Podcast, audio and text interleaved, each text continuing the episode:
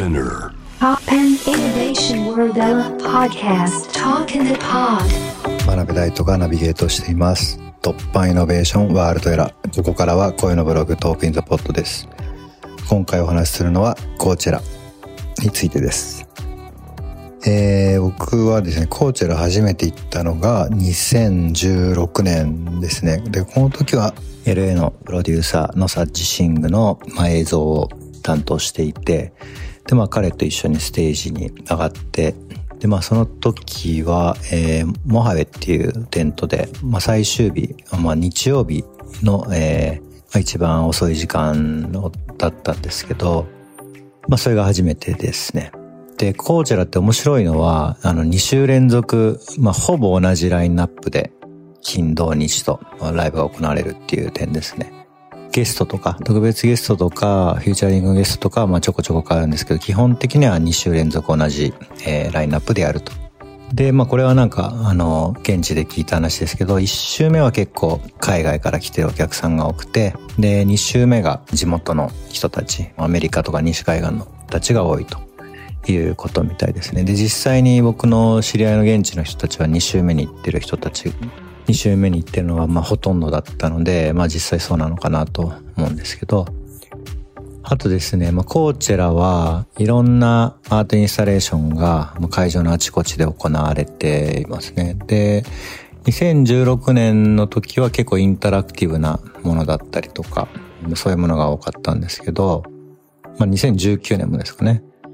で、まあ今年は結構その辺が違ったのが面白かったですかね。あとまあ、あの、2回目行ったのが2019年で、これ Perfume のテクニカル演出の、まあ、担当で行きました。で、これは、あの、2016年にテクニカルディレクターで入ってくれてたフーマンっていう人がいるんですけど、まあ、FX ツインのエンジニアリングだったりとか、今はクリス・カニンガムのサポートやってたりとか、もともとコーチェラのセットデザインとかやってた人なんですけど、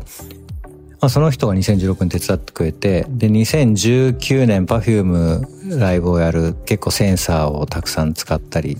えー、まあ無線でいろいろ制御したりとかっていうことがあって、まあ彼に、えー、相談しました。フーマンに相談しました。で、まあ彼は本当にまあコーチェラの人たちもよく知ってて、まあどうやったら面白いことできるかっていうことも知り尽くしているので、これね、今だから言ってもいいのかなと思うんですけど、まあトラスをあの組み上げるときにカメラとかセンサー、あと配線をやってしまうのが一番いいと。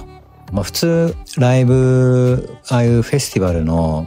ライブって、まあ、転換時間が20分とかしかなかったりして、まあ本当映像で何かやるとか、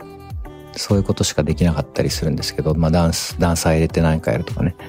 ただまあ Perfume でやるときは天井にカメラを64台かな、センサーを64台つけたいっていうことで、まあ相談して、トラスを組み上げるとき、まあ、なんでまあ、まだライブのもう4日5日ぐらい前に入って、まあセンサーをまあ取り付けて、で、その後本番までちょっと時間があったので、まあパームスプリングってもう砂漠の街でちょっと時間を潰してみたいなこと。まあ時間を潰してっていうかそこでプログラムを書いたりっていうのをみんなでやったんですけど、まあそんなことをやって結構大掛かりな演出をやりました。で、まあ、あの、現地の人に聞いても、まあこんな、あの、まあ、手が込んだって言ったらいい言い方ですけど、こんな大変な仕掛けを、仕組みを使ってライブやったのは Perfume が最初で最後だみたいなことを今年言った時言ってましたけど。そうですね。まあそんな感じで、あの、まあリアルタイムで3人の、まあ、ポーズを解析してそこにグラフィックを載せて、で、その様子を、あの、左右のサービス映像で見せるってことをやったんですけど、まあ、幸いその後、あの、オンラインで見てもらえる機会があったので、結構ストリーミング、まあ、ちょっと、あの、2時間ぐらい遅れてのストリーミングでしたけど、まあ、リアルタイムでやった演出を、まあ、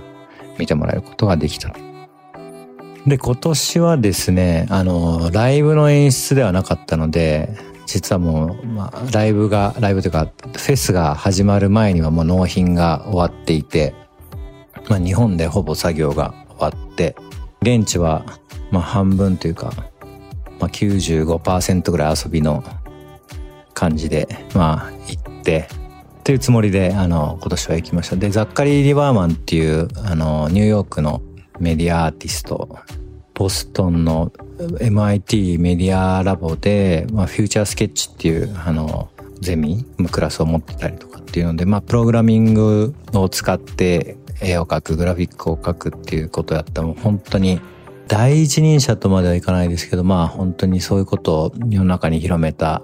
重要人物のうちの一人という感じなんですけど、まあ彼と一緒に、え、今回はインスタレーションをやりました。まあ彼と一緒にというか彼にお願いされて、まあ彼の映像を音に変換するっていうようなことをやってたんですけど、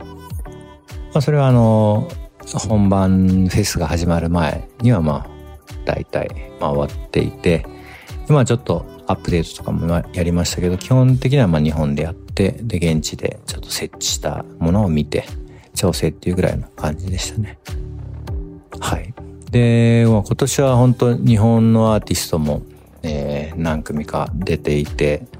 で、ああと、まあ僕、現地に行って、ラインナップ、あの、ラインナップ見ててか、まあいろいろ見てて気づいたことが、やっぱジェンダーバランス、その出演者のジェンダーバランスが本当に半々ぐらいになってきているっていうとこですかね。まあこれは、なかなか日本のフェスなんかで、ああいう大きな規模のフェスであの、なかなか難しいんじゃないかなと思うんですけど、まあコーチェラはなんかそういうことを、まあ感じましたね。あと、まあストリーミングで見てる方が、まあ日本だとね、ほとんどかなと思うんですけど、やっぱ現地で肉眼で見ると、もちろん当たり前ですけど全然違うので、ストリーミング用の、まあ、カメラで撮影されたものと肉眼で本当他のお客さんと一緒になって楽しむのとっていうのはまあ全然違う体験で、まあ、僕2年半ぶりにそういう2年半じゃ2年2、3ヶ月ぶりぐらいかな。そのコロナになって緊急事態宣言が出て、で、海外に行くのやめてっていうこと以来、初めて、えー、海外に行きまして、で、さらにこういうフェスにも初めて行ったので、もちろんそれでちょっと普段よりもセンサーが敏感になっているってことはまあ少なからずあると思いますけれども、やっぱ現地に行って体験してよかったなと思います。あと、やっぱりですね、その2019以前って、まあ、デジタルアート、インタラクティブアート、まあ、イマーシブ映像、まあ、今までいろんなインスタレーションがあったんですけど、今年は本当にコーチェラも NFT をやってるという感じでしたね。で、まあ実は僕はあの NFT、あの FTX っていう、まあ取引所の仕事でコーチェラ行ってたので、まああの NFT の仕事で行ってたと言ってもいいんですけど、まあ、いろんな試みがあの行われていて、で、まあ僕が見ている限りはまだまだオーディエンスは、例えば QR コードをスキャンすると NFT もらえますよみたいなことがあったとしても、まあ、そんなにまだやってないなっていうのが、まあ、正直な感想ですね。なんで本当まあ、黎明期だと思うんですけど、まあ、どうなっていくのかなという感じですね。で、アメリカは、あの、僕はもうずっと最初から最後までマスクしてましたけど、まあ、オーディエンスの中でマスクしてるのは僕と僕の周りだけっていう瞬間は結構あって、本当にもう解禁されている感じでしたね。なんで、あ、ちょっと怖い感じも僕はありましたけど、まあでもね、もう大丈夫っていうふうに判断してるっていうことですよね。うん、なんでもう本当についにこの時が来たかっていう感じはしましたね。はい。